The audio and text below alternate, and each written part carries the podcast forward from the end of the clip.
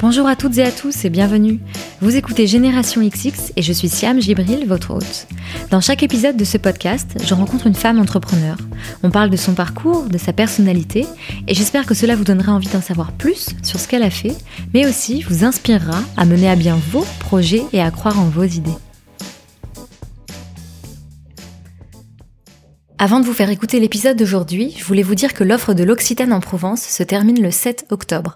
Je vous en ai déjà parlé, l'Occitane vient de lancer une nouvelle huile en sérum qui s'appelle Immortel Reset et pour l'occasion, elle a décidé de mettre en avant des femmes au quotidien hyperactif que j'ai eu le plaisir de recevoir dans ce podcast. Il s'agit de Juliette Mallet, Carole Tolila et Pauline Legnaud.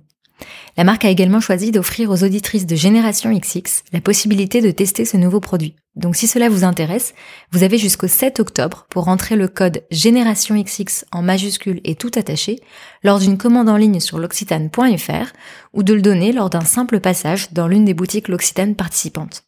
Vous recevrez alors une miniature 5 ml d'Immortel Reset qui vous permettra de la tester pendant 7 nuits. Toutes les informations et la liste des boutiques participantes sont sur fr.l'occitane.com slash générationxx et en barre d'infos de cet épisode. Profitez-en Aujourd'hui, j'ai le plaisir de partager avec vous ma conversation avec Claude Thérosier, la fondatrice de Magic Makers. Vous découvrirez le concept dans l'épisode, mais pour vous donner déjà quelques infos, Magic Makers, ce sont des ateliers pour enseigner le code, c'est-à-dire le langage informatique, aux enfants et ados de 6 à 15 ans. Alors, l'idée n'est pas d'en faire des informaticiens, mais en fait, grâce à cet apprentissage, les enfants acquièrent des compétences qu'ils pourront utiliser dans d'autres domaines et surtout comprennent ce qu'il y a derrière la technologie, comment on crée un jeu vidéo, un robot, etc. Claude a développé toute une pédagogie dont elle nous parle dans cet épisode. On a donc évidemment parlé d'éducation, mais aussi des biais de genre, de développement personnel, de dépasser ses peurs et de faire ce qu'on n'a pas l'habitude de faire.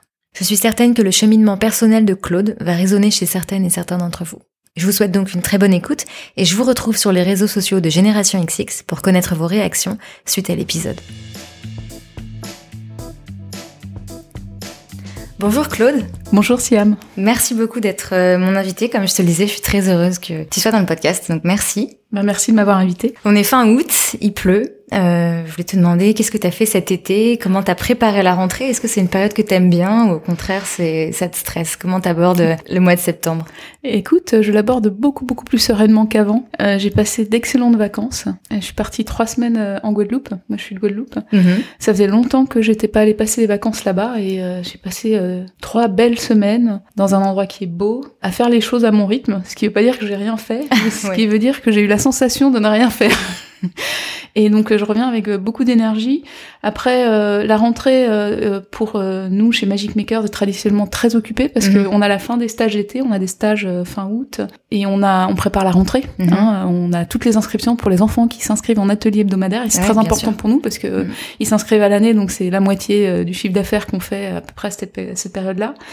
Mais en même temps, comme euh, Magic Makers a beaucoup grandi, j'ai beaucoup délégué, donc aujourd'hui c'est plus moi qui gère l'opérationnel. Donc finalement, euh, c'est pas moi qui me prends euh, toute la vague de rentrée. Exactement. Oui, parce que tu, tu, disais là, euh, je l'aborde plus sereinement qu'avant. Sous-entendu, avant c'était un peu plus. ah bah oui, bien sûr. Oui. Bah, avant, en fait, les deux premières années sur Magic Makers, je décrochais pas l'été. Et là, c'est la deuxième année que je décroche. On ferme en août aussi, hein, quand même. Donc, puisque en août, il euh, n'y a pas grand monde à Paris. Euh. Mm. C'est génial parce que c'est un moment où je peux partir en vacances et déconnecter. C'est-à-dire que je, je, peux ne pas lire mes mails. Et euh, ça fait un bien fou. Je voulais te parler aussi d'une autre rentrée, celle que tu as faite il y a quelques années quand tu étais euh, tout juste euh, diplômé du bac et que tu allais entrer en maths sup, maths p. Comment t'as appréhendé aussi cette rentrée? Qu'est-ce que tu avais en tête? Comment tu te sentais? Tu sais, c'était il y a longtemps. et, surtout, j'y ai pas repensé depuis longtemps. Ouais. Euh, donc, je suis incapable de te dire ce que je pensais vraiment à l'époque. Je peux dire ce que j'en pense maintenant. Ouais. Dans mon souvenir, en fait, mais c'est global, c'est pas forcément la rentrée. Pour moi, bizarrement, arriver en prépa à Paris, c'était plutôt une forme de libération. Ça peut paraître bête, mais donc euh, j'habitais en Guadeloupe. Et en Guadeloupe, euh, pour faire des choses, faut une voiture. Et moi, j'avais pas mon permis, hein, parce que mhm. j'ai passé mon bac. Euh. puis en plus, j'aime pas conduire. Et donc, quand je suis arrivée à Paris, j'étais indépendante et je pouvais faire ce que je voulais avec le métro. Et donc, pour moi, même si la prépa, ça a été une période de travail intense, de stress, de plein de choses par ailleurs, ça a aussi signifié l'indépendance et l'autonomie. Et, et ça, c'est pour moi un très bon souvenir. Je pense aussi que l'autre truc que j'ai qui m'a préoccupé à l'époque, j'ai mis plusieurs années à m'habituer, c'est le froid. parce que j'avais l'habitude de vivre par 24 degrés et que j'avais pas l'habitude d'être à l'aise quand il, enfin, à une température moyenne de 18 degrés. Donc, euh, je savais pas comment me couvrir pour l'hiver. Oh tu m'étonnes. J'ai mis plusieurs années à comprendre qu'en fait, pour pas avoir froid, il suffisait de bien s'habiller. voilà. J'ai lu que tu voulais devenir romancière quand tu étais plus jeune. Et donc, comment t'es passée de vouloir devenir romancière à ingénieur? Qu'est-ce qui t'a attiré en fait dans le métier d'ingénieur? Euh, alors je vais être très honnête, j'étais ingénieur parce que c'était facile pour moi. Bizarrement, j'étais très bonne à l'école, j'étais très bonne en maths, en physique, c'était mhm. là où j'étais meilleure. C'était ce qui est le plus prestigieux. Donc à l'époque, je me suis pas trop posé de questions. Mhm. Ça, ça, peut sembler bizarre hein, de dire que faire maths maths c'était la solution de facilité, mais dans mon cas, ça l'était. Et j'ai mis, c'est très intéressant parce que c'est corrélé à mon parcours d'entrepreneur. Je pense que j'ai mis 15 ans à comprendre ce que je voulais faire et à faire ce que je voulais vraiment. Et donc à l'époque, j'ai pas vraiment choisi. Mais t'imaginais comment le métier d'ingénieur? Tu disais que tu allais faire quoi? Est-ce que ou est-ce que tu te posais tu te posais pas, la question? Mais j'imaginais pas en fait. Euh, je pense que tout simplement en fait, c'est très simple. J'aimais beaucoup comprendre des choses compliquées, comprendre. C'est mhm. un truc euh, et j'étais assez à l'aise dans euh, ouais, dans l'exercice la conceptualisation, enfin les je prenais beaucoup de plaisir à ça. D'accord. Enfin, en gros, euh, j'ai continué à faire ça. Et pour moi, ben, ingénieur, c'était celui qui trouvait des solutions. Mhm. Mais je j'avais pas une réflexion très poussée. Euh, D'ailleurs, c'est quelque chose que je, enfin, pas que je regrette parce que l'époque voulait ça aussi. Enfin, franchement, à mon époque, en tout cas, moi, on n'apprenait pas à réfléchir sur ce qu'on voulait vraiment, qui on était et là où on serait le mieux. Je sais pas si ça a beaucoup changé parce euh, que j'entends souvent, tu sais, ce discours de euh, j'étais bonne élève et donc j'ai fait euh, tel parcours ou quoi. Écoute, je... pense sincèrement que c'est en train de bouger. Déjà, mhm. moi, je connais plein de gens qui montent des boîtes ou qui font du conseil en orientation pour les jeunes parce que il y a mhm. une prise de conscience qu'aujourd'hui on oriente mal et que finalement que les jeunes ne savent pas ce que c'est. Et il y a plus globalement une, une, énorme prise de conscience dans certaines franges de la population, mais qui pour moi est avant-gardiste et qui du coup va, va, va devrait se répandre. Prise de conscience que l'éducation actuelle ne nous prépare pas au monde dans lequel on vit et que donc mm. il faut éduquer différemment. Ça c'est quelque chose d'ailleurs aussi qui sous-tend la motivation et l'idée derrière Magic Makers, c'est que euh, quand j'étais en entreprise, euh, en, moi j'ai travaillé pendant 15 ans avant de monter Magic Makers. Hein, mm. euh, donc euh, j'ai fait euh, du conseil, je travaille tout le temps dans la télécom, puis je travaille pour des petites et des grosses boîtes. Mon mm-hmm. dernier poste, j'étais chez SFR, donc je fais pas mal de formations dans ma carrière. Et j'ai vu en 15 ans évoluer le truc. On est passé de formation, on devait apprendre des choses à des formations qui étaient vraiment du développement personnel, où on apprenait du savoir-être, à résoudre des problèmes, etc. j'ai fait un coaching un an avant de quitter SFR, qui je pense m'a aidé à passer le pas, même si c'était pas forcément l'objectif mm. initial.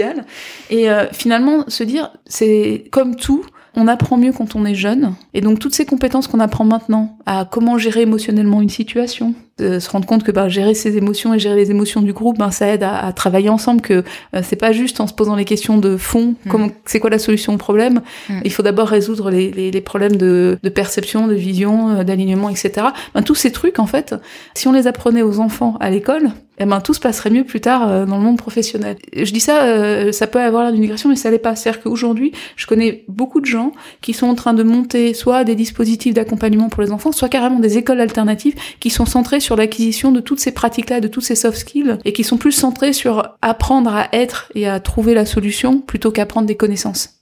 Et je sais que tu es maman. Est-ce que toi, justement, dans ton éducation avec tes enfants, tu essaies de leur transmettre ce genre de choses? Est-ce que à la maison, toi aussi, tu leur apprends à apprendre, à être curieux, à tout ce que tu dis, à, avoir des soft skills? Comment je, ris parce que alors c'est toujours très compliqué. C'est beaucoup plus compliqué quand on est mère. enfin, tu sais, c'est toujours plus compliqué d'appliquer les bonnes idées à soi-même qu'aux autres. Hein, pour être très honnête. Donc mes enfants sont au final dans des dans des systèmes assez classiques, mhm. mais ils ont été, euh, ils ont suivi tout ce que j'ai fait avec Magic Maker. Ils ont été les premiers cobayes. Donc ils ont appris aussi par là. Je, je ris je riais tout à l'heure parce que euh, mes enfants, euh, c'est devenu une blague récurrente à la maison euh, que quand ils me posent une question, je leur, de, je leur demande de chercher la réponse tout seul. donc ils, ils, ils, voilà voilà donc ils sont un peu en mode franchement notre mère mais en réalité en réalité ça marche mm. et, et, en fait ils le savent que ça marche et, et aujourd'hui ils se débrouillent tout seul sur plein de choses. Donc ça les énerve toujours autant quand je leur dis. Peut-être que je le dis pas de la bonne manière, mais en réalité, je pense que je leur, je leur transmets, je leur transmets ça du mieux que je peux, euh, qui est pas mm. forcément parfait du tout. Il y a un autre sujet que je voulais aborder avec toi qui justement euh, est en rapport avec euh, les études que, que tu as faites d'ingénieur. C'est que comme tu le sais, on parle souvent de l'importance d'avoir des exemples de femmes qui font euh, des carrières dans des milieux scientifiques, dans l'informatique. Et je voulais savoir si toi, ça avait été une question que tu t'étais posée ou vraiment pas. Est-ce que ça a été un sujet? C'est très drôle parce que non, en fait. Pour mhm. moi, ça n'a pas été un sujet. En fait, comme je te dis, moi j'étais bonne en classe, j'étais bonne en maths, en physique, j'aimais ça. Euh, je me suis jamais dit que c'était pas un truc pour les filles. Mhm. En plus, euh, alors moi, euh, pour le coup, j'ai fait mes études, j'ai passé mon bac en 92, j'ai fait mon école d'ingénieur en 4, je suis promo 97. Et euh, à l'époque, dans ma promo, je me souviens, Télécom Paris Tech, on était euh, 25% de filles. Ce qui était exceptionnel, même pour Télécom. Ouais. Euh, c'est plutôt 15%. Et j'ai entendu, je, je, sais qu'aujourd'hui, ça ne fait que chuter. Qu'aujourd'hui, on est plutôt à moins de 10% de filles dans les, dans les filières scientifiques. Alors, les grandes écoles sont probablement encore un peu épargnées du fait du prestige. Mais mm. alors, euh, dès que tu sors des grandes écoles, je crois que c'est vraiment, euh, c'est assez catastrophique. Et effectivement, c'est une, une prise de conscience récente pour moi pour moi, c'est évident. Alors, de toute façon, et puis c'est scientifiquement prouvé hein, qu'il n'y a pas de différence. En tout cas, il n'y a pas de raison que les femmes soient moins compétentes que les hommes dans les sujets scientifiques, dans tout ce qui est raisonnement, etc. enfin, c'est juste une évidence. Mm. Euh, ça sous-tend aussi en partie ce que je fais chez Magic Makers. Alors moi, je le fais pas pour les filles, mais moi, je le fais pour tous. Moi, ma vision, en fait, de ce qui est... Alors, j'ai pas à réexpliquer ce qu'était Magic Makers. On apprend aux enfants à coder pour créer. Donc ça, c'est extrêmement important pour moi.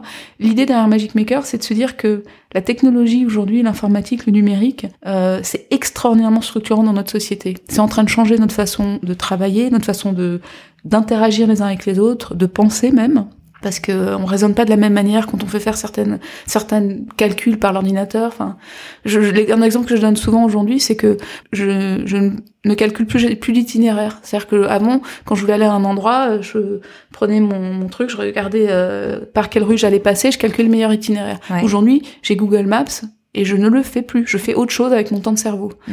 Ça fait quand même réfléchir quand on, quand on réalise ça. Mm. Et donc le numérique a une place extraordinairement importante. Et moi, je me suis rendu compte que je comprenais parce que j'avais fait une école d'ingénieur, parce que j'avais appris à programmer à 20 ans, et que je savais ce qui se passait quand je tapais un monde dans Google, et que mm. c'était pas magique, et je savais qu'il y avait des dizaines de milliers de lignes de code pour aller indexer l'information, et des algorithmes complexes pour, euh, en fonction de ce que j'ai déjà cherché avant, qui je suis, etc., ce qu'ils savent de moi, me proposer l'information qui semble la plus pertinente. Enfin, moi, je comprends ce qui se, en partie, hein, euh, euh, ce qui se passe, et je me suis rendu compte que c'était le cas de très peu de monde finalement dans la société et que c'était un déséquilibre euh, qui n'était pas normal par rapport à la euh, bah, l'impact que ça avait tout simplement sur la société et surtout que l'impact du numérique il ne fait que commencer.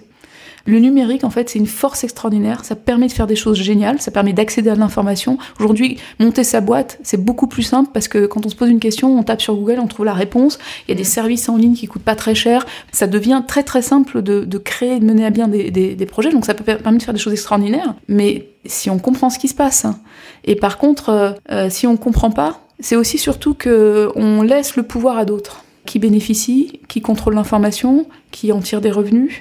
C'est vraiment des, fonds, des questions de fond de, citoyenneté. Et donc, Magic Makers, c'était l'idée de se dire, en fait, tout le monde doit comprendre le numérique et il n'y a aucune raison que tout le monde ne comprenne pas. Euh, en fait, coder, c'est pas compliqué, c'est un exercice de logique. On fait tous des choses. Parler, écrire, compter, c'est très compliqué en fait. Hein. Et on le fait tous parce qu'on a appris pendant des années à l'école. Donc il y a vraiment cette idée de se dire, en fait, ben l'informatique, il faut vraiment le rendre accessible à tous. Et en travaillant sur la pédagogie, il n'y a aucune raison qu'on n'y arrive pas. Et si on le rend simple, concret, ludique, si on donne du sens, n'importe quel enfant peut y arriver. Voilà, c'était ça l'idée de Magic Maker. Bon, c'est devenu donc des ateliers de code pour les enfants. Aujourd'hui, on fait des ateliers pour les enfants de 6 à, 15 ans. Et quand je dis des ateliers de code, c'est un peu réducteur. En fait, ils apprennent à créer mhm. des jeux vidéo, des applications web, des robots qui vont construire, qui vont programmer. Et l'idée, c'est pas euh, d'apprendre le, le Java pour devenir développeur, c'est d'apprendre à créer des solutions, à mettre en place quelque chose qui a du sens pour soi. C'est le code est un moyen d'expression en fait, un moyen de création. Et donc ce qu'on apprend chez Magic Maker, c'est plutôt à apprendre à mener à bien des projets, à se tromper pour trouver la solution, à travailler avec son voisin, à résoudre les problèmes ensemble. Donc c'est des soft skills en fait. Mhm. Et donc tu le disais, donc évidemment vous, vous avez conçu, enfin tu as conçu Magic Makers pour tous. Mais là où je voulais en venir avec la question du genre, c'est que, et je pense qu'on l'a compris dans ton discours, c'est qu'en fait, il y a un tel enjeu du numérique demain, et comme tu disais, de qui contrôle l'information, de qui construit les applications, de, enfin, de quels jobs vont être demain, que ça peut pas être que les garçons qui sont... C'est évident. Et donc, c'est là qu'en fait, Enfin, l'enjeu est là en fait de bah, la. pour moi, l'enjeu au départ, avant les femmes, c'était tout le monde en fait. Oui, bien sûr. Parce qu'il y a plein d'hommes qui savent pas non plus. Mais effectivement, je me suis rendu compte qu'il fallait ajouter une attention supplémentaire aux femmes, parce que quand tu le présentes pour tous, t'as quand même d'abord les garçons. Mm. Il y a en fait des stéréotypes extraordinairement ancrés qui sont euh, l'ingénierie c'est pour les garçons. Mais même moi, je me suis rendu compte que j'avais offert des Lego à mon fils euh, et des poupées à ma fille. Mm. C'est ancré en nous. alors que toi, c'est des stéréotypes que t'avais pas quand toi t'as étudié, puisque comme tu me disais, bah moi j'aimais les maths. Non, non, mais ça me semble j'ai fait une école d'ingé, tu t'es pas du tout posé de questions. Exactement. Après, quand j'ai monté Magic Maker, j'ai inscrit mes deux enfants et les deux enfants ont fait. mais, mais ce que je voulais dire par là, c'est que comme tous les stéréotypes, comme ils sont inconscients, on peut penser qu'on les a pas et on les a quand même. Je sais pas mhm. si tu connais cette anecdote. Je crois que c'est l'orchestre philharmonique de New York. Enfin, mhm. c'est un, grand, un très grand orchestre qui recrutait plus d'hommes que de femmes et qui, qui ils voulaient recruter les femmes, et ils y arrivaient pas. Mhm. Et en fait, ils sont mis à faire des auditions à l'aveugle. Et ils ont recruté plus de femmes. Effectivement. Mais plus de femmes que d'hommes, c'est-à-dire que les femmes étaient meilleures. Ouais, dingue. Et donc, c'est vraiment pour moi l'exemple, l'archétype de on pense qu'on n'a pas de biais et on en a, en fait. Je, je le dis comme ça parce que du coup, c'est quelque chose qui, qui me dépasse, en fait. Enfin, qui nous, enfin, et mm. c'est un travail de très longue haleine, en fait, de faire évoluer les biais euh, de la société. Mm. Mais comme c'est quelque chose ouais. qui se joue très tôt, c'est pour ça que toi aussi, tu, tu peux avoir une énorme influence euh, bah, là-dessus. Mais tous les jours, je me demande en fait euh, comment faire plus que ce que je fais. Clairement, je fais très attention à ça. Sur nos visuels, on met toujours des filles, mm. on met en avant les filles, etc mais c'est ça ne suffit pas. Ça mm. suffit pas. Mais c'est vrai qu'en plus, comme toi, du coup, tu t'es pas posé toutes ces questions. C'est difficile d'imaginer peut-être une fille qui serait bonne, tu vois, en maths, euh, en sciences, etc., mais qui s'empêcherait de faire euh, des études d'ingénieur. Vu que toi, tu l'as pas ressenti, tu vois, c'est C'est vrai que pour, pour moi, la, la clé, c'est de les prendre jeunes quand ils sont encore au primaire, mm. en fait.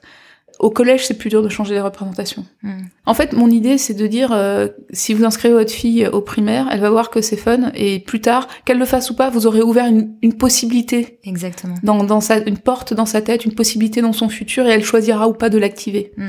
Mais si vous l'ouvrez pas quand elle est enfant, c'est plus dur à ouvrir plus tard. Hmm. Parce que alors après, quand vous arrivez au collège, à l'adolescence, là, vous avez euh, l'avis des autres, des pères qui commencent à compter. Et là, si dans votre entourage, euh, tous les gars, enfin les filles vont pas coder, euh, ben c'est, ça demande encore plus de volonté de s'affirmer euh, contre mm. ce que ce que pensent les autres. Mm. Alors, tu l'as dit, une fois diplômée de Télécom Paritech, tu as travaillé à peu près 15 ans en entreprise, dans différents groupes enfin, et de différentes tailles. Et hum, je voulais te demander, comment est-ce que tu as fait tes choix de carrière? Qu'est-ce qui te poussait à choisir telle ou telle entreprise? Quelles étaient tes priorités à ce moment-là? Euh... C'est une, une, très bonne question parce que euh, pour moi, c'est quelque chose que je trouve que je faisais pas bien. Mm-hmm. que j'ai mis du temps à apprendre à faire bien et que je fais probablement tout, enfin toujours pas encore assez bien. non mais ce que je veux dire par là, c'est que euh, quand je suis sortie d'école, je savais pas comment choisir une entre l'entreprise pour laquelle j'allais travailler. Concrètement, mais vraiment, je le dis en toute franchise, je savais pas et ça a été un cauchemar pour moi. Mmh. Typiquement, si tu veux, quand t'es, enfin moi j'étais une bonne élève, je savais ce qu'il fallait faire pour avoir des bonnes notes. Enfin, je savais, enfin c'est pas que je savais, c'est que je le faisais inconsciemment. voilà, donc euh, et donc euh, finalement, c'était les autres qui me disaient si ce que je faisais c'était bien. Une fois que j'ai eu mon diplôme en poche, en fait, ça a été extrêmement déstabilisant pour moi parce que c'était à moi de décider quoi faire maintenant? Quoi faire maintenant mm. Et il y avait personne pour me dire ça c'est mieux, ça c'est pas. Enfin, euh, là, si tu fais ça, t'auras une bonne note. je, je, caricature. ouais, mais, mais, et du coup, euh, pour moi, ça a été. Euh, et ça, c'est un de mes grands regrets de pas avoir appris ça plus tôt et plus jeune. Après, faut jamais regretter. Hein, c'est le temps que ça. Enfin, mm. c'est le temps que ça, que ça m'a pris. Je pense que le, le système peut-être était comme. Enfin, en tout cas, voilà. Et donc, comment j'ai choisi? Ben, j'ai choisi pendant longtemps, le critère du prestige et du salaire était important. Et l'intérêt du job aussi, bien sûr, mais j'ai mis du temps à évoluer, euh, à évoluer par rapport à ça. Aujourd'hui, ma réponse à ça, c'est mon choix, il est par rapport à ce qui a du sens pour moi. Et ce où je vais avoir du plaisir et où je vais être bonne. Et bien sûr, il faut que je gagne ma vie. Enfin, euh, oui. Mais concrètement, euh, l'argument du sens, il a mis 15 ans avant de prendre le dessus. Hmm. Mais justement, j'avais lu dans une interview que tu disais, le fait d'être métisse m'a obligé à réfléchir à qui j'étais. À la longue, il s'est avéré que la fabrication de mon identité devait passer par la case liberté. J'avais besoin de prendre en main ma carrière. ça, c'est l'interview pour Madame Figaro. Exactement. C'est une des rares fois où j'ai parlé de ça, oui. Euh, Et ça correspond à quel moment, du coup? Quand j'ai eu mon premier enfant, euh, ça a été une espèce de reconfiguration pour moi.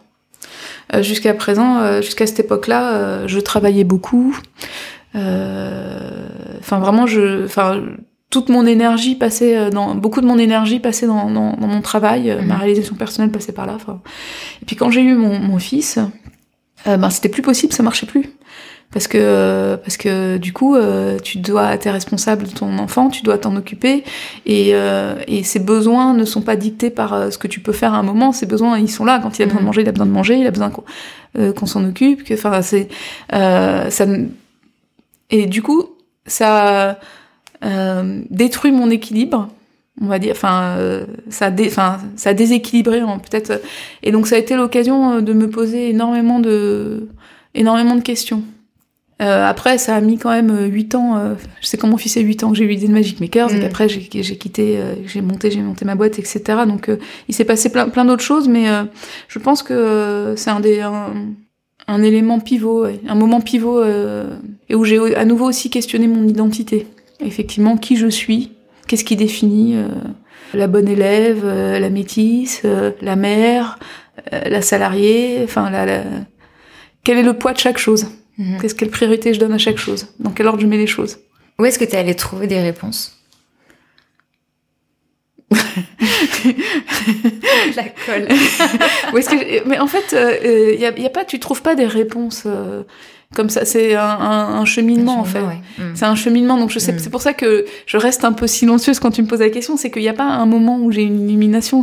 C'est euh, un incrément euh, de, de, de, réalisation, un incrément de choix. Ça marche, ça marche pas. Tu fais autrement. Beaucoup de développement personnel. Énormément de développement personnel quand même. Et ça, ça euh, passe par des lectures, par exemple, des rencontres, ou du travail avec toi, du temps passé avec toi De tout ça, mm-hmm. de, de, tout ça. Ça passe aussi, euh, quand je parle de développement personnel, je parle euh, de coaching, je parle mhm. de travail sur soi, mhm. que ce soit en thérapie ou que ce soit euh, ouais, de, de coaching en général. Mhm. Globalement, en fait, les, lectures, c'est bien, mais le sujet, c'est pas de... Il suffit pas de comprendre les choses, il faut bouger à l'intérieur, il faut voir les choses différemment. Et ça, ça passe par des choses que tu vis, des échanges que tu as, et des moments où tu te fais des choix différents de ceux que tu faisais par le passé et le fait de prendre conscience que tu as d'autres choix et d'essayer en faisant autrement que ce que tu faisais avant. Toi, quand tu as fait le choix de monter Magic Makers, donc pour resituer un peu, donc comme tu le disais, ton dernier emploi c'était chez SFR. Euh, si je me suis bien renseignée, il y a eu un plan euh, de départ, donc du coup tu as pu avoir les allocations de Pôle Emploi, ce qui permet d'avoir un peu le temps justement pour cette réflexion. Pour toi, monter une boîte, c'est justement un gros pas par rapport à ce parcours, comme tu dis, de bon élève. Qui, un pas énorme. Ouais. Pour moi, c'est un pas énorme. Et c'est vraiment pour le coup, alors là, un moment pivot dans ma vie. Mm. Il y a vraiment un moment, le moment où j'ai décidé que j'allais me lancer, que je quitterais SFR. C'est important parce que, en gros, je cherchais du sens. Clairement, mon boulot était intéressant, il était bien payé, euh, il était motivant. Mais quand je regardais la finalité globale, c'était pas. Et puis je me sentais pas non plus très épanouie dans un contexte, mais ça je le formule beaucoup plus clairement aujourd'hui, mais dans un contexte de grande entreprise où j'avais l'impression qu'il fallait que je joue un rôle en permanence. Et j'avais l'impression que je devais faire ce qu'on attendait de moi et pas ce que je pensais qui était bien. Euh, peut-être parce que aussi je me l'autorisais pas, ça c'est possible, mais en tout cas vraiment voilà. Ouais. en attendant, euh, ça c'était la, la, la, situation de départ, et donc j'ai eu l'idée de Magic Makers, et donc là ça a été un moment très important pour moi parce que j'ai trouvé quelque chose qui avait du sens, quelque chose vraiment me dire que le numérique, ça a un impact phénoménal et qu'on peut accompagner les enfants pour qu'ils apprennent, qu'ils se prennent en main. Enfin, ça vraiment, c'est quelque chose auquel je crois, mais viscéralement. Mmh. Et je le dis parce que ça fait six ans que ça me porte et que mmh. je suis encore là et que tous les jours, quand je me pose la question, je me dis encore que c'est. Euh, en fait, c'est ça qui te donne l'énergie. C'est quand, quand, ouais, quand j'ai eu l'idée, je me souviens très bien m'être dit, ouais, il faut que j'apprenne à mon fils à coder. J'ai cherché des ateliers, j'ai pas trouvé. Et je me souviens, je me vois encore l'endroit où j'étais dans la rue, euh, à côté de chez moi, et en me disant. Euh, tout d'un coup, je me suis arrêtée, je me dis, mais je trouve pas d'atelier, mais en fait, il faut que j'en crée. Mhm. Je cherchais euh, une idée pour monter une boîte, mais voilà, enfin c'est ça qu'il faut faire. Il y a un besoin. Et si la boîte elle marche pas, ce sujet, il y a de quoi m'occuper jusqu'à ma retraite. tellement il est, euh, tellement j'avais l'intuition en fait que c'était un, sujet qui pouvait me m'occuper jusqu'à la fin de ma vie, qui dépassait en fait juste l'enjeu de l'enjeu d'une boîte, mais quand même que à court terme ça c'était un parce que je savais qu'elle allait avoir ce plan de départ. Et donc là je commence Là, je me souviens, j'ai cette idée, là, je commence à en parler à tout le monde. Je vais voir la RH, je lui demande une formation en création d'entreprise. Il y avait mhm. par le DIF, euh, bah, bah, je pouvais, j'ai fait une formation de trois jours parce que je me suis je sais pas ce que ça veut dire monter une boîte. Enfin, concrètement, c'était ça, quoi. Est-ce que mhm. euh, donc je fais cette formation, euh, donc j'ai l'idée, je me souviens, ça devait être juin, juillet là, donc octobre, je fais la formation, machin, plan de départ arrive, tout ça, et là, euh, sur le coup, on me propose une promotion, je réfléchis, enfin quand même quoi, voilà, enfin je pousse à fond la carte de la promotion en interne et tout, et puis je me souviens vraiment un moment clivant où on me propose une promotion, puis la nana qui me l'avait proposée, elle, s'en va, elle quitte SFR, et c'est quelqu'un d'autre qui reprend et qui me dit Écoute, attends, euh, enfin, il faut que je revoie l'organisation, c'est pas sûr, quoi. Mhm. Et je venais de recevoir mon courrier qui me disait que j'étais éligible au plan de départ.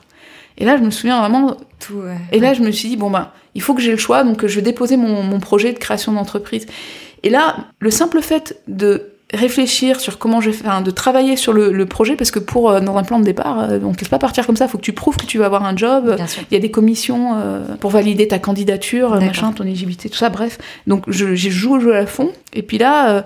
Là, je me rends compte en faisant ça que j'ai dix fois plus envie de faire ça que de rester et de me battre pour ma promotion, pour les lauriers de tel projet, tel... Enfin, et là, il y a eu vraiment ce moment où j'ai pris la décision de dire, ben en fait, quoi qu'il arrive, je monterai ce projet et je quitterai SFR, même si j'ai pas le plan de départ. Parce que si euh, je prenais pas ces décisions-là, en fait, je restais parce que j'aurais pas eu le plan. Enfin, il y, mm. avait trop de monde. Euh, enfin, mm. si je disais pas que je voulais partir, je partais pas. Et donc il fallait que, mais ça voulait dire couper les ponts, ça voulait dire parce que si je disais que je partais, par contre, en tout cas, le risque était que je j'ai pas ma promotion, je me retrouve dans une, enfin que si j'arrivais pas à partir, euh, je sois placardisée quoi. En tout cas, c'était comme ça que je le voyais. Mm. Et ça, c'est un moment hyper important où euh, j'ai décidé que je le faisais. Et je suis allée voir, je me souviens, la nouvelle chef en lui disant, bah écoute, euh, en fait, je, je vais partir. Et d'ailleurs, j'ai vendu mon projet. Elle a trouvé que c'était génial. Plus tard, elle a inscrit ses enfants. Génial. Chez Magic, un an plus tard, ou enfin deux ans plus tard, elle a inscrit ses enfants, etc. Donc, euh, c'est. Euh, mais je me souviens que pour moi, c'était vraiment le truc. Aller voir ma chef pour lui dire, euh, je veux partir. Enfin, c'était vraiment. J'avais l'impression de mettre ma, ma tête sous la guillotine. c'était vraiment un truc fort. mais t'avais fait justement ce travail sur toi aussi de savoir ce que tu voulais. De... Et, et, et du coup, ce que ça a changé dans ma vie, c'est vraiment ce moment où je me suis autorisée à prendre le risque de me tromper et à, suivre mon intuition et mon désir et ce que je pensais qui était juste et mm. pas à faire ce que je pensais qu'on attendait de moi, à savoir euh, euh, rester gagner des sous dans une grande entreprise. Euh, enfin, c'était plus ta priorité en fait. Ouais, non, puis mais c'est vraiment et ça, ça a été un basculement de posture. Tu vois, c'est ce que je disais tout à l'heure en fait. Mm. Le, développement personnel, le cheminement, il se fait par de la. Enfin, il y a, y a, une chose qui est de prendre conscience, autre chose c'est de faire un choix qui est différent. Là, j'ai mm. fait un choix qui était différent et ça a changé ma vie. Et ça a changé ma vie par tout ce qui est arrivé par euh, derrière, mais surtout ça a changé ma vie parce que j'ai commencé de plus en plus à agir comme ça. Et que c'est ça qui fait que, euh, qui m'a amené à tous les succès euh, que j'ai pu rencontrer dans la difficulté que c'est de monter une entreprise. Faire ce qu'on n'avait pas l'habitude de faire en fait, c'est ça? Ouais.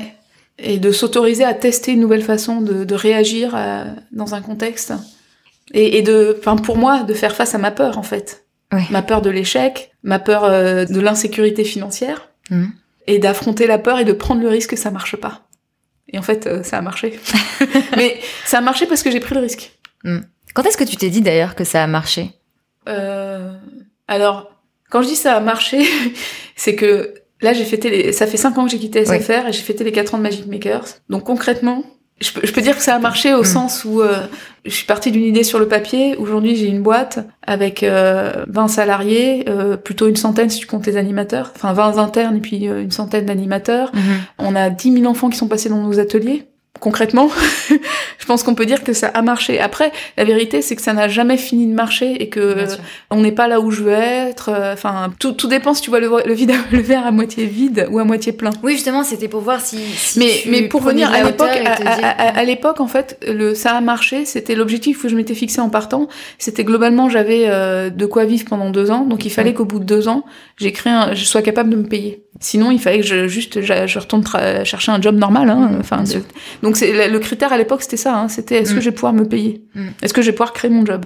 Donc tu avais l'idée, c'était c'est hyper clair ce que tu voulais faire, donc tu l'as déjà expliqué, mais donc c'était créer une entreprise de pédagogie active pour apprendre l'informatique aux enfants de 6 à 15 ans. Et donc j'imagine que la première chose que tu as dû faire, c'était, tu, tu, me dis, hein, mais ça a été de trouver justement cette pédagogie, c'est comment t'allais apprendre, parce que toi tu savais coder, mais effectivement comment t'apprends à un enfant de, de 6 ans. Et du coup je voulais savoir euh, comment est-ce que t'as tâtonné pour trouver la bonne pédagogie, de quoi tu t'es inspiré ah, Ça, ça a été un truc hyper euh, structurant aussi dans le dans, dans, le développement à la fois de Magic Makers et dans mon développement personnel aussi. Parce que, bah, du coup, c'est exactement là ce que tu dis. C'est-à-dire que quand je me suis dit, je vais faire ça, d'ailleurs, à l'époque, c'était pas si c'est à 15 ans, c'était les enfants de 8, 10, enfin, c'est, c'est, les, les, choses se sont clarifiées et structurées mm. aussi avec le temps. Hein. Euh, à l'époque, je savais pas le, mon fils avait 8 ans, je voyais bien que c'était un bon âge, donc euh, je fais 8, 10 ans, 8, 11 ans, c'était, je suis partie là-dessus. Aujourd'hui, on a élargi le spectre, en fait. Euh, mhm. Mais à l'époque, c'était ça. Et effectivement, c'était exactement cette question. Surtout que moi, j'avais une vision assez euh, intuitive, mais assez forte, qui était, je voulais pas faire de l'initiation. C'est pas que je voulais pas faire juste de l'initiation, c'est que, en fait, euh, j'avais été convaincue qu'il fallait faire une méthode pédagogique pour accompagner les enfants dans la durée. Je voulais pas que ce soit du one shot. Mhm. Et donc, en fait, ben, j'ai cherché, j'ai regardé, je suis tombée sur à l'époque Scratch, qui est un, outil qui est développé par une équipe du MIT, euh, du Media Lab, qui est le laboratoire d'innovation du MIT. Mhm. Qui est une université euh, américaine Oui, pardon, le Massachusetts Institute of Technology. c'est une des universités technologiques les plus prestigieuses au monde, hein, en fait, mhm. le MIT. Scratch, en fait, ce qui est super, c'est que c'est fait par des chercheurs en sciences de l'apprentissage et pas des, informaticiens. Eux, leur objectif, justement, euh, c'est pas d'apprendre à enfin, c'est d'apprendre à apprendre. C'est basé, tout ça est basé sur la pensée de Seymour Papert. Ah, je connais pas du tout. Oui, c'est normal, mais Seymour Papert, en fait, c'est un prof de maths au départ. D'accord. Et lui, il s'est intéressé à l'enseignement des maths. Il a perçu très tôt l'intérêt de l'informatique pour apprendre par la manipulation, par l'expérimentation. Ok. En fait, l'idée de Seymour Papert, c'était de dire l'anglais, on l'apprend, euh, enfin une langue étrangère, on l'apprend facilement quand on va dans un pays. Quand t'es enfant, tu vas dans un pays étranger, tu l'apprends spontanément. Oui. Il disait, moi, je voudrais créer Mathland, le pays des maths, où les enfants apprendraient spontanément et naturellement les maths. D'accord. Du coup, c'était son idée, c'était c'est d'où le, le, fait d'être sur la créativité. Tu vas créer quelque chose et tu vas chercher la solution à ton problème en cherchant concrètement la solution. Mhm. Et ce faisant, tu vas comprendre les concepts qui sont derrière. Je vais te prendre un exemple simple. Avec les, c'est pour ça que j'utilise les jeux vidéo en fait. Les enfants adorent, ça les excite. Quand tu veux faire un jeu vidéo, ben un des premiers trucs que tu veux faire, c'est que tu veux maîtriser les déplacements de ton personnage sur l'écran. Et donc dans Scratch, tu as les coordonnées X, Y. Et mhm. donc, euh, en fait, au début, tu prends ton personnage avec ta souris, tu le mets là où tu veux, puis après, tu veux euh, dire va à gauche, monte, etc. Puis après, quand tu veux vraiment contrôler finement où tu es, tu regardes, tu comprends que à un moment, son emplacement sur l'écran est défini par la valeur X et la valeur Y. Où est-ce qu'il est en largeur, où est-ce qu'il est en hauteur, mhm. et que tu peux jouer sur ces valeurs-là. Et comme tu les vois écrites à l'écran, tu commences à, à utiliser ces valeurs-là et tu peux commencer à dire pour monter, ajoute 10 à X. Ok. Euh, à Y d'ailleurs plutôt. Enfin, tu vois. Euh, d'accord, d'accord. Et là, en fait, c'est un exemple concret où par la manipulation concrète qui a du sens euh, et qui est ludique, mm. l'enfant en fait, il va apprendre un outil mathématique qui est les repères cartésiens et, euh, et les coordonnées. D'accord. Toute cette pensée, tu vois, de l'apprentissage par la pratique. Et donc je suis tombée sur le Scratch, ça avait l'air génial, etc. Et il se trouve qu'il faisait un cours en ligne un MOOC euh, de six semaines pour ceux qui voulaient apprendre à enseigner euh, la programmation créative avec Scratch. Et donc, ah, euh, mais vraiment un timing parce qu'ils l'ont pas refait en plus depuis. Donc un timing. Donc tu ah vois, avril, avril, c'est le moment. Euh, je me sens les vacances de Pâques. Je vais voir ma chef pour dire je vais partir. Ouais. et euh, je cherche tout ça. Je trouve ce truc. Et là, donc je m'inscris. Le MOOC commence en mai, tu vois. Mhm. Donc je m'inscris. Ah donc et j'étais encore chez SFR. Hein, je savais pas encore si je partais. Donc et donc je faisais le cours. je me mets sur Scratch. et là, c'était génial parce que un, j'ai découvert l'apprentissage par les pairs. Le truc fonctionnait beaucoup là-dessus en fait parce que justement c'était leur vision de la pédagogie. Et donc en fait, ce que j'ai appris, c'est au-delà d'apprendre le code avec Scratch aux enfants, c'était la vision pédagogique. Tu vois, typiquement toutes les semaines, t'avais pas de notes en fait. Ce que tu devais faire toutes les semaines, c'est que tu devais tenir un journal de bord mhm. et tu devais le soumettre et tu devais revoir le journal de bord de cinq autres personnes et leur faire un feedback. Et le journal de bord, tu, tu écrivais quoi? Là où t'en étais dans les exercices ce que t'avais fait, qu'est-ce que t'avais des difficultés, qu'est-ce que t'avais compris, qu'est-ce que t'arrivais pas. Et donc la première fois, mais t'as honte.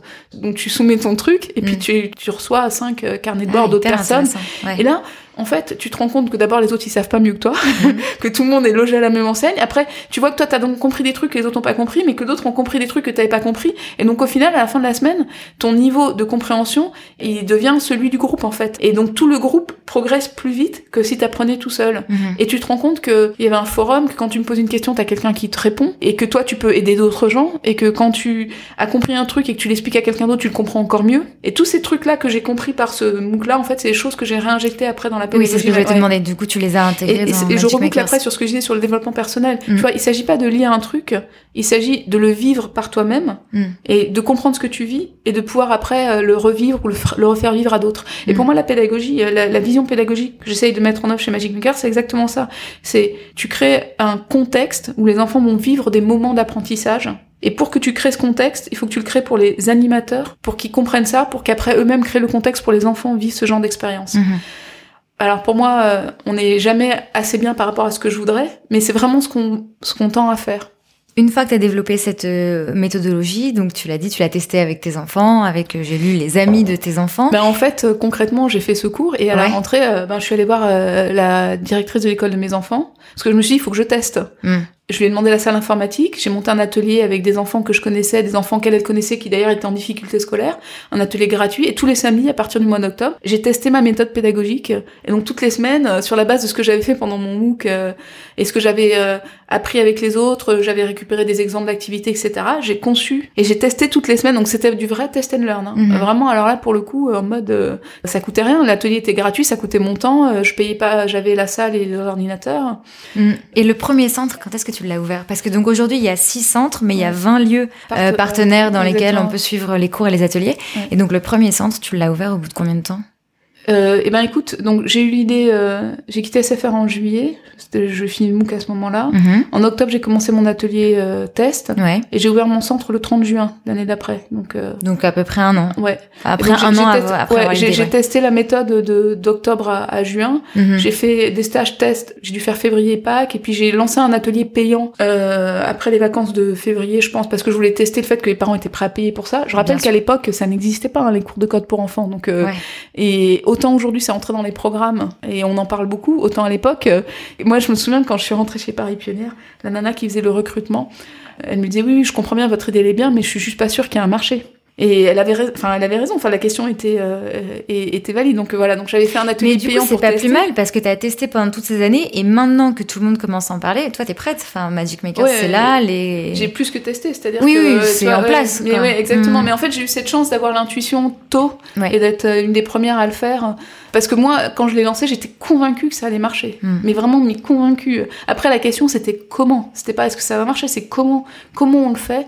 Parce que j'étais convaincue qu'il y avait un besoin et qu'il y avait moyen de le faire pour que ça plaît. Enfin, en gros, la raison pour laquelle ça marche Magic Makers, c'est juste que les enfants, ils s'éclatent. Mm. C'est juste que ils viennent pas en cours. L'idée, c'est qu'ils viennent, quand tu, un enfant, il vient pour créer son jeu vidéo et que la première fois qu'il arrive à faire sauter un personnage et qu'il arrive à faire un vaisseau qui tire, machin, mais juste, il est un niveau de gratification mm. euh, qui est peut atteindre dans d'autres activités. En fait. Ah oui, non, mais j'ai vu des vidéos sur Internet et même sur la page Facebook de Magic Makers des parents qui disent euh, mes enfants ils sont ravis, ils ont appris plein de choses. Il y a un vrai effet waouh. Et ce que tu disais, enfin, je crois que c'est dans une interview, c'est que effectivement ils apprennent certes à coder, mais comme tu dis de manière hyper ludique et non pas ils apprennent pas un, langage euh, spécifique, mais ils apprennent aussi à apprendre et à et à réfléchir. Et en fait, comme tu me disais au tout début, ils vont peut-être pas devenir ingénieurs, ils vont peut-être pas, mais en revanche ils vont apprendre des choses qui peuvent leur être utiles pour monter n'importe quel projet. Exactement. Et ça, j'imagine que c'est un truc aussi que tu utilises pour euh, pas convaincre, mais pour aussi euh, parler du, du, du, projet, parce qu'effectivement, tu peux avoir des parents qui te disent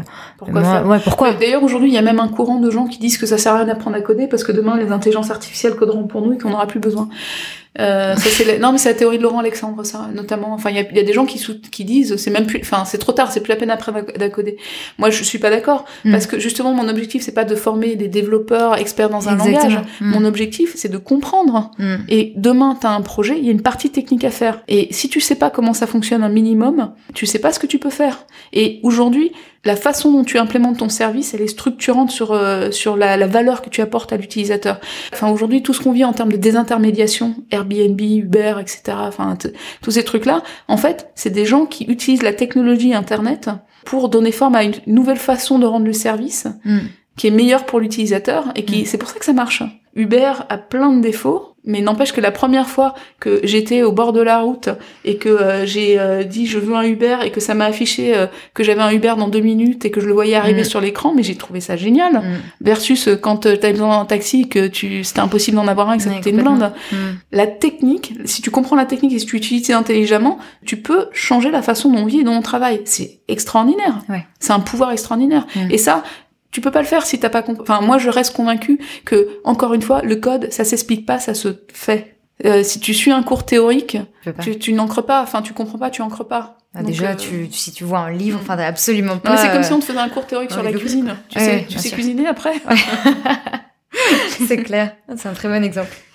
Et, et, encore une fois, euh, bon, euh, tu vois, tu peux cuisiner chez toi, tu peux aller au restaurant. Enfin mm. bon, euh, tu t'es pas obligé. Tout le monde n'est pas un chef, hein, mais. Oui, non, mais complètement. Mais, mais c'est sympa de pouvoir te faire manger le soir. toi, en tant que chef d'entreprise, à quel moment t'as senti qu'il y a eu un basculement entre toi qui fais tout et toi qui prend euh, plus euh, vraiment la tête de la boîte euh, en mode stratégique, qui est en représentation pour la boîte, qui parle avec les investisseurs, etc. Ça a été à, à quel moment qu'il y a eu ce, ce Alors je dirais que c'est très progressif, mais le mhm. premier moment, ben, c'est le moment où j'ai ouvert le premier centre, mhm. où là, moi, tout de suite, je me suis dit, mon objectif, c'était de d'impacter le plus grand nombre. Donc je me suis dit, je ne peux plus animer si j'anime, je peux pas développer la boîte. Donc tout de suite, j'ai recruté. Et puis surtout, je voulais, si on voulait grandir, il fallait être capable euh, de vérifier que la méthode, ça pouvait être fonctionné quand c'était pas moi qui le faisais, que j'étais capable de transmettre et de former. Mmh, et donc dès que j'ai ouvert le premier centre, j'ai recruté enfin, les premiers animateurs. Et dès que j'avais l'argent, je les internalisais. Enfin, euh, l'équipe s'est constituée comme ça. Et en fait, ça a entamé un mouvement qui n'a jamais arrêté, qui a été que avec la croissance de la boîte, dès que je pouvais, j'arrêtais de faire un truc et je recrutais quelqu'un pour faire ça et qui le faisait mieux que moi et de façon euh, dédiée et plus efficace. Et donc, je crois que tu as levé euh, deux fois des fonds. Oui. Une fois 600 euh, 000 euros et là, euh, au début de l'été, 3 millions d'euros. C'est ça. Ça met la pression? Euh, non. Enfin. T'es surprise par ma question. ce que je veux dire, c'est. En, fait, ce qui, non, non, ce que je trouve marrant, c'est de se dire. Pardon.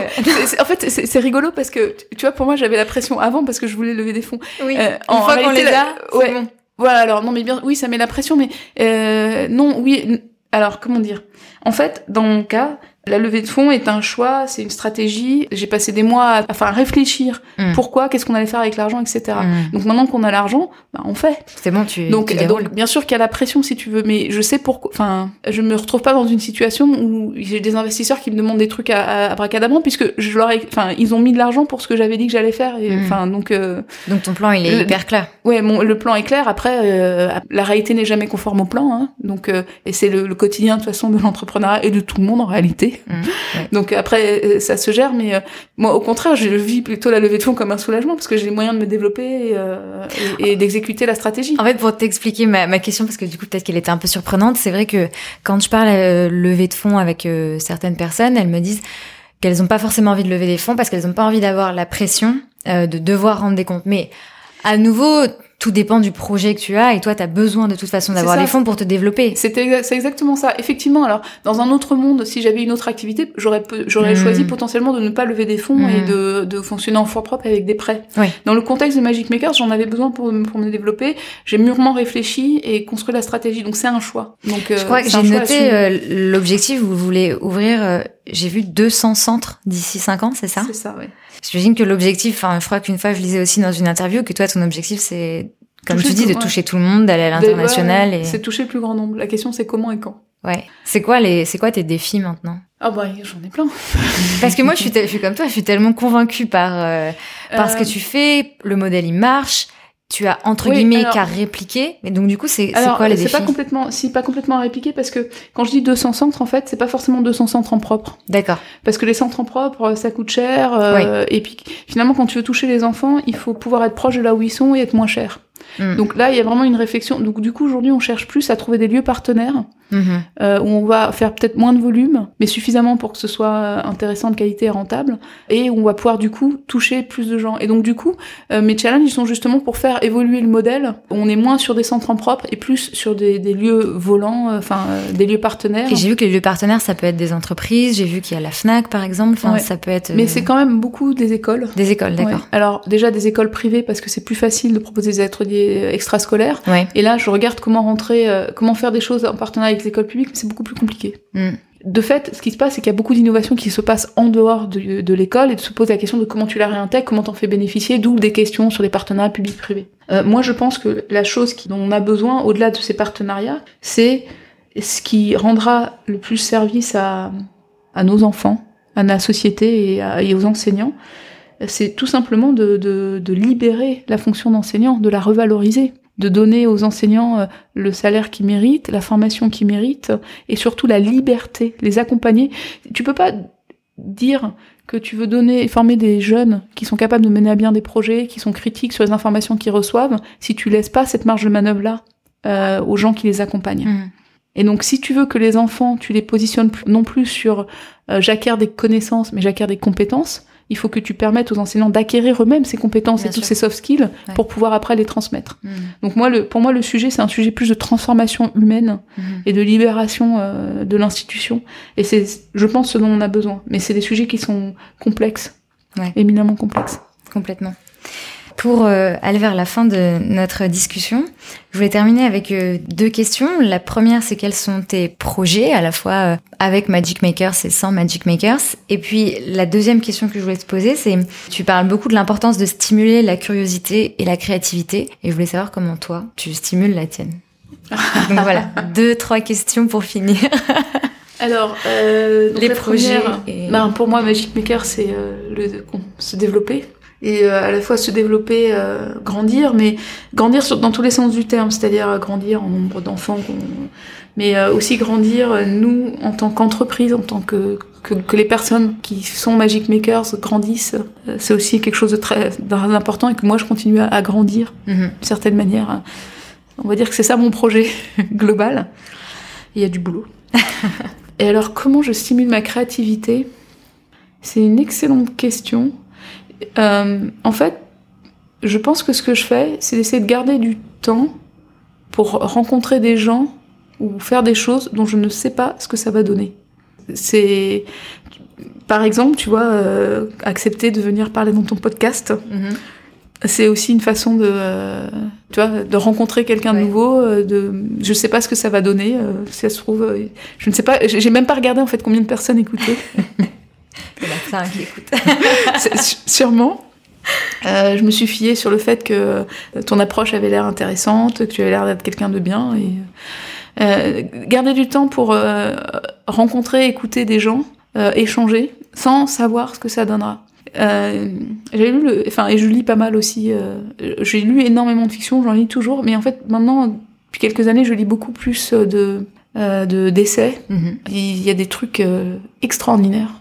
Euh, je peux citer quelques, enfin un, des bouquins qui, des bouquins qui m'ont, qui ont vraiment eu un impact très fort sur moi. Euh, il y en a un qui est très connu maintenant, Sapiens, mais moi je l'ai lu il y a 2-3 ans mhm. et euh, ça a été génial parce que c'était vraiment, j'avais l'impression de découvrir une nouvelle idée à chaque page, une nouvelle façon de voir les choses et le monde. C'est, c'est, extraordinaire des lectures comme ça. Et, et, garder du temps ouais, pour... Oui, je, je, l'avais parlé dans le bouquin que j'avais lu, c'était le, le, bouquin du, du, fondateur de Zappos, qui s'appelle mhm. Tony Shea, Delivering Happiness, je sais plus comment il s'appelle en français. Et à un moment, il dit un truc. Lui, il avait constaté que quand tu rencontres des gens, si tu établis une vraie connexion, un vrai échange avec cette personne, en général, dans les deux ans plus tard, il, en sort quelque chose. Tu peux pas prévoir quoi, mais que mhm. souvent, il en sort quelque chose. Et je trouve que c'est assez beau et assez juste. Pour finir, est-ce que il y a une question qu'on te pose souvent à laquelle tu voudrais répondre. Par exemple, je sais pas, est-ce que les gens te demandent souvent euh, pourquoi est-ce que je devrais inscrire mon enfant ou qu'est-ce qu'il va apprendre ou je sais pas, une question que, à laquelle tu pourrais répondre là aux, auditrices et aux auditeurs. Il y, a, beaucoup de gens en fait qui ont peur de l'addiction aux écrans, qui ont peur d'exposer en fait leurs enfants aux, aux, écrans et qui du coup demandent mais euh, enfin qui, du coup n'aurait pas envie en fait. Et euh, moi ma réponse à ça, elle est double. D'abord c'est de dire que le numérique est là et il va pas partir et il va, il a, il va avoir un impact de plus en plus important. Donc c'est un peu dommage euh, d'attendre 18 ans pour comprendre comment ça marche et, euh, et comprendre ce qu'on peut en faire euh, parce que c'est du temps perdu en fait. Hmm. Enfin, c'est un peu tard tout simplement. Mm. Qu'au contraire, il faut l'utiliser pour ce que ça apporte de positif en développement personnel, en pédagogie. Et donc, et le deuxième argument, c'est de dire que justement, nous, ce qu'on propose, c'est de passer du temps intelligent sur les écrans où ils comprennent ce qu'ils font, où ils réfléchissent, ils se rendent compte que ce qu'ils utilisent sur un ordinateur, ça a été codé par d'autres gens. Mhm. Ça, c'est fondamental en fait de dire que l'application que tu utilises, c'est pas magique. Je me souviens avoir eu cette discussion avec, euh, euh, avec des lycéennes par 100 000 entrepreneurs, où, enfin, j'étais intervenue dans un, dans un, lycée, et euh, je leur ai expliqué est-ce que vous avez réalisé que tout ce que vous utilisez, c'est des gens qui l'ont fait? Mhm. Et non, elles n'avaient pas réalisé. Oui, tu penses pas mais voilà, ouais. Et mhm. avoir réalisé que tout ce qu'ils utilisent, ça a été fait par des gens et qu'en en fait, ils peuvent le faire aussi et que ce temps qu'ils passent à comprendre et à se sentir capable de faire, c'est aussi en plus un temps où ils sont concentrés, ils réfléchissent. Au contraire, ils vont développer de l'attention au lieu de, de zapper d'un sujet à un autre. Euh, parce que c'est une des critiques qui est faite et qui est réelle d'ailleurs, qu'on peut être en mode zapping aujourd'hui. Mm. Quand tu es en train de créer ton jeu, euh, ben, en fait, euh, tu es concentré. concentré ouais. Voilà. Et donc tu développes l'attention. Voilà. Bah, c'est parfait. Merci Claude. Bah, merci à toi Siam. À très bientôt. Au revoir. Merci beaucoup pour votre écoute et merci à Claude de s'être confié au micro de Génération XX. Comme je vous le disais en intro, l'offre de l'Occitane en Provence se termine le 7 octobre. N'oubliez donc pas d'utiliser le code Génération XX si vous souhaitez tester leur huile en sérum Immortel Reset. Il vous suffit de le donner au moment d'un achat en ligne sur l'occitane.fr ou lors d'une simple visite dans une boutique L'Occitane participante. Pour rappel, la miniature que vous recevrez vous permettra de tester le soin pendant 7 nuits. Toutes les infos sont à retrouver sur fr.l'occitane.com slash générationxx, sur les réseaux sociaux de Génération XX et comme d'habitude, tout simplement en barre d'infos de cet épisode. Merci encore pour votre écoute, merci à l'Occitane en Provence pour leur confiance et à mercredi prochain.